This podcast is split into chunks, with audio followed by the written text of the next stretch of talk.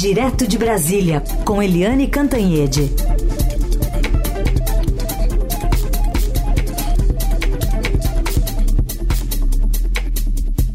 Oi, Eliane, bom dia. Oi, bom dia, Heisen, bom dia, ouvintes.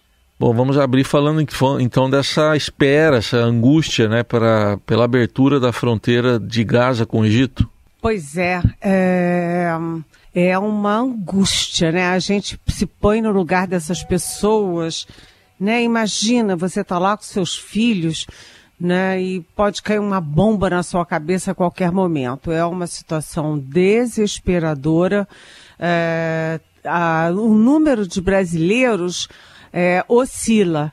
Né, os, os, nomes que foram enviados por Egito, porque a intenção é tirar os brasileiros de Gaza e levar para o Egito, e no Egito eles embarcarem de volta para o Brasil, mas os, o, a embaixada brasileira entregou ao governo do Egito 28 nomes de brasileiros com a devida documentação, mas o número oscila. Uh, em Gaza, por exemplo, o número original era 22, depois foi 13, depois foi para 19, enfim. Então, uh, o estimado é que sejam em torno de 30 brasileiros aguardando a liberação. O governo do Egito já tinha é, dado sinal verde para abrir a fronteira. Mas com a decisão de Gaza, surpreende, é, de Israel, a decisão surpreendente de Israel de promover um êxodo obrigatório do norte de Gaza, onde estão os brasileiros, é, isso complicou tudo, porque em vez de ter 28 brasileiros querendo sair pela fronteira, agora tem um milhão é, de palestinos de diversas nacionalidades querendo sair pela fronteira do Egito. Então, qual é o temor do Egito? Abrir a fronteira e, em vez de passarem 28 brasileiros, haver ali uma enxurrada de, de várias nacionalidades pelo país, inclusive, de repente, com terroristas ou, é, enfim, é, gente envolvida diretamente no conflito, o que jogaria o Egito no conflito. Então a situação se deteriorou muito, há negociações do Brasil com o Egito e com Israel. É, mas a situação não está confortável. Aliás, o grande temor do Brasil, segundo os embaixadores com quem eu converso, segundo o próprio assessor internacional da presidência, o Celso Amorim, o grande temor é do, aspas, espraiamento do conflito, porque além do, do, de Israel ter prometido né, a invasão por terra de Gaza, né, o prazo era sexta-feira às seis horas, não foi cumprido, passou-se sábado, passou-se domingo, não teve uma invasão por terra de Gaza. Mas a crise já também está se instalando ao norte, ali na fronteira com o Líbano, porque Israel já atacou o Líbano pelo menos duas vezes e está atraindo o Hezbollah para esse conflito. O Hamas é mais, vamos dizer assim, é mais é, é, voluntarioso, digamos assim, uhum. e mais agressivo, né? Audacioso, mas o Hezbollah é mais armado. Então, a situação pode fugir do controle. Então, a gente teve aí a autoridade palestina, né, o Mohammed, uh, Mohammed Abbas, é, conversou com o Blinken, com Anthony Blinken, que é o secretário de Estado norte-americano no fim de semana, conversou com o presidente Lula no fim de semana, conversou com o venezuelano Nicolás Maduro, né? E o que que o Abbas diz? Que o Hamas não é a Palestina. A Palestina não compactuou e não compactua com ataque terrorista e pedindo negociação de paz. Né? Então, a situação lá é muito complexa e, claro, o que nos é, muito preocupa, além da crise é, no Oriente Médio, que pode até virar uma crise internacional, é a situação dos nossos uhum. brasileiros que estão na região com filho, crianças, mulheres. É uma situação, Heisen, que, sabe, a gente não queria estar na pele deles, né? Certamente. É, eles estão abrigados por enquanto, né, aguardando orientações, porque está tudo sendo negociado pelo embaixador. Mas o fato é que é só essa simples notícia, né, Helene, de que a, a, a passagem poderia ser aberta ali na fronteira, tem milhares de pessoas lá esperando e até agora não foi aberto. Mais que isso, Israel não confirma o acordo, né, Helene? Pois é, o Israel não confirma. É, a expectativa é de que Israel estivesse cedendo. Olha, empurramos, né? Porque eles provocaram, os israelenses provocaram todo um êxodo é, de Gaza. Foi um êxodo provocado para o sul, com a expectativa de que as pessoas pudessem sair, né? Porque jogar todo mundo no sul sem casa, sem comida, sem medicamento, sem nada, é. porque o fechamento das fronteiras é para os dois lados. Assim como essas pessoas não conseguem sair, né? Os medicamentos, a comida, a água potável não conseguem entrar. A ajuda é, humanitária internacional. Então, a situação é muito grave uhum. e Israel diz que não há acordo. Certamente. Bom, Eliane, é, outro assunto ainda envolvendo a guerra, tem saído atualizações aí sobre o número de reféns. Ontem Israel falava em 155, hoje já falou em 199 reféns e já, já sabemos que tem uma filha e neta de brasileiros entre esses reféns.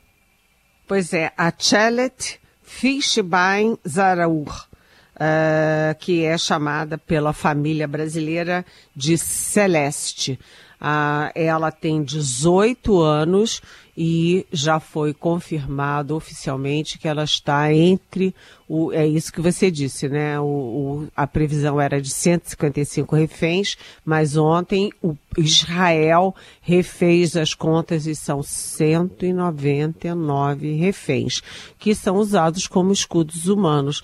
Na sexta-feira eu vi é, eu, eu vi imagens na internet que são totalmente contra o direito internacional, contra os direitos da pessoa humana e fogem a qualquer padrão de guerra, que são pessoas terroristas do Hamas, né, uh, com crianças israelenses no colo, né, mostrando claramente a, o que, que é a intenção. A intenção é transformar essas crianças israelenses em escudos humanos. Ou seja, Israel, se você nos atingir, você vai matar as suas próprias crianças.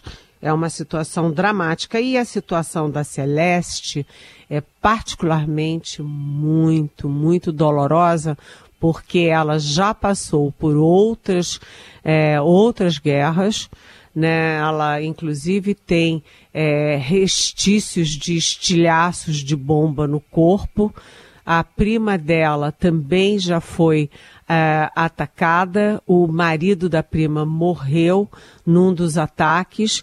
Enfim, é uma situação, sabe, horrorosa. Uma mocinha de 18 anos já imaginou e já tão traumatizada, mas apesar disso, muitos brasileiros que estão na área de conflito preferem continuar. São brasileiros que têm dupla nacionalidade e que põem a bandeira do Brasil nas suas casas, mas se dizem é, israelenses e, e tratam Israel como meu país.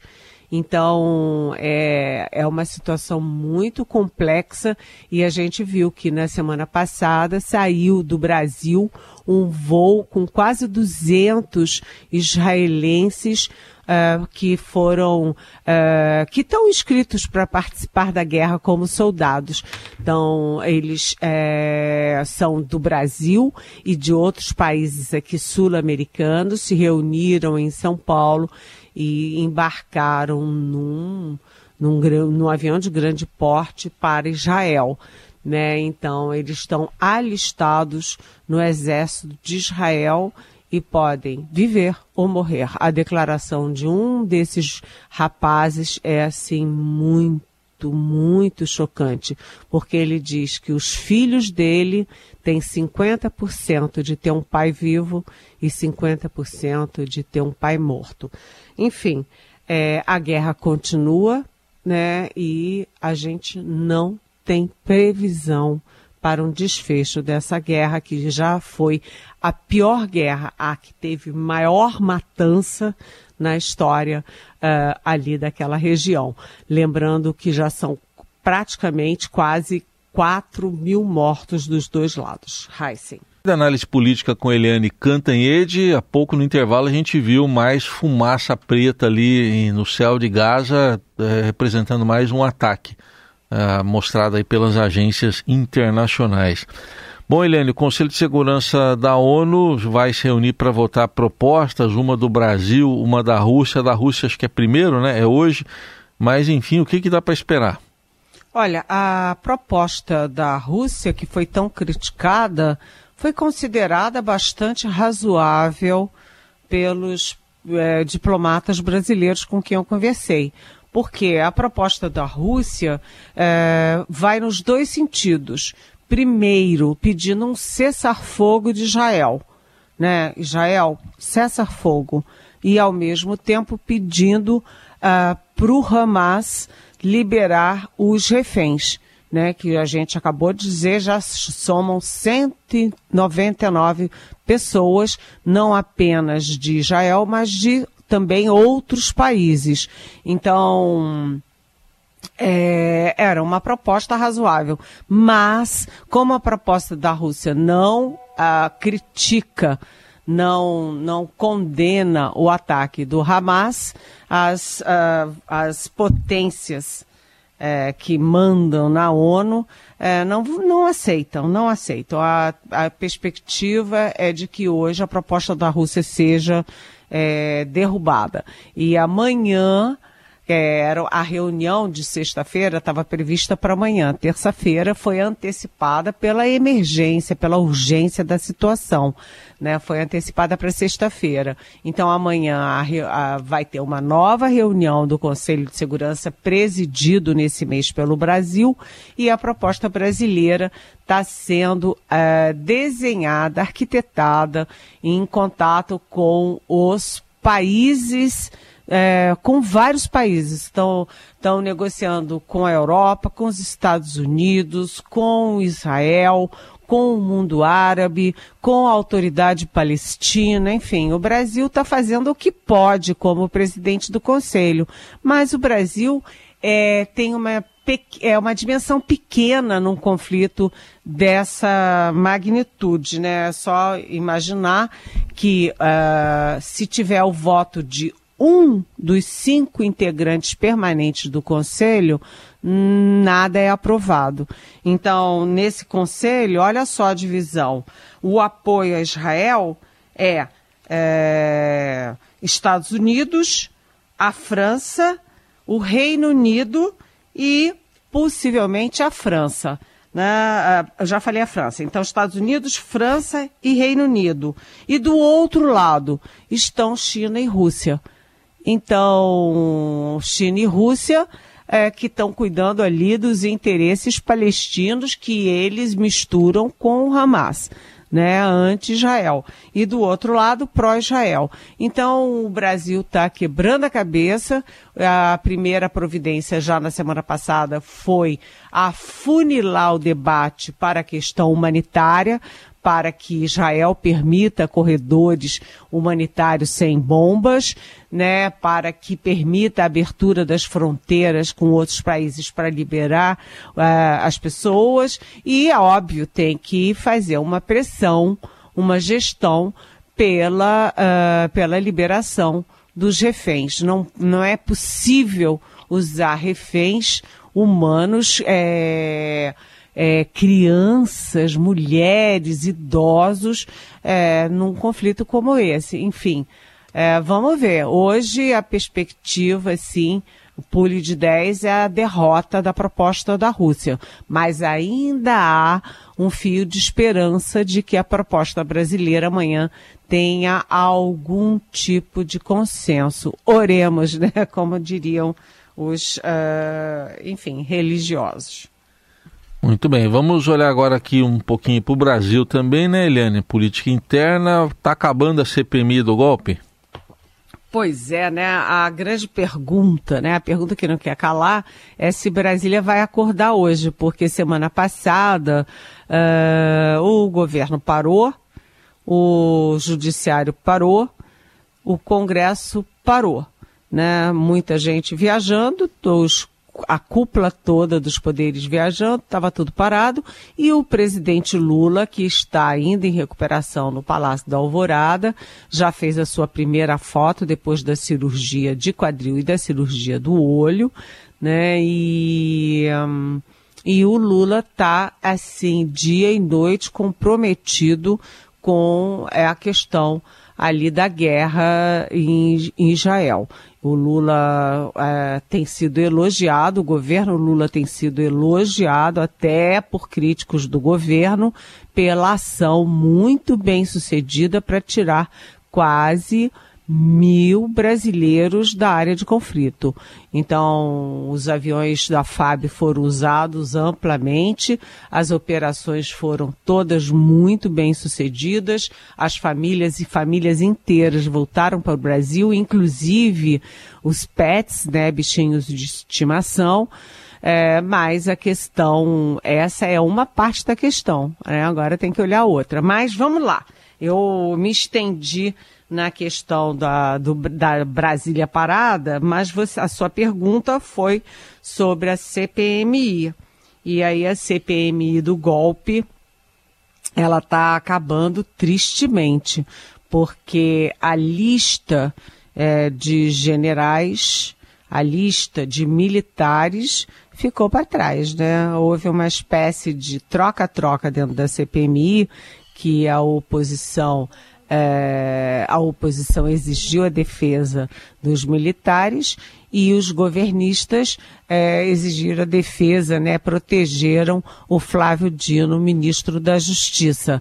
É, a, a CPMI reuniu muito material, tem muito material, muita gravação, muito vídeo, é, muita declaração, mas, na verdade, quem está é, sendo eficaz, eficiente e eficaz na, na narrativa do golpe, na identificação de responsáveis, são uh, a Polícia Federal, um tanto o Ministério Público e muito o Supremo Tribunal Federal. CPMI colheu uh, muito material, muitas provas, mas não soube utilizá-las. Então vamos acompanhar esses últimos momentos, né, que estão chegando da CPMI, também olhar para a guerra, lembrando que tudo sobre a guerra está sendo atualizado em tempo real lá no portal do Estadão, tem também os comentários de Helene, Helene Cantanhede diariamente aqui no Jornal Eldorado e ela volta amanhã. Helene, boa semana então, até amanhã. Boa semana e boa sorte para os brasileiros que estão ali naquela faixa é, de Gaza e boa sorte também para esse desfecho dessa guerra tão cruel. Um beijo.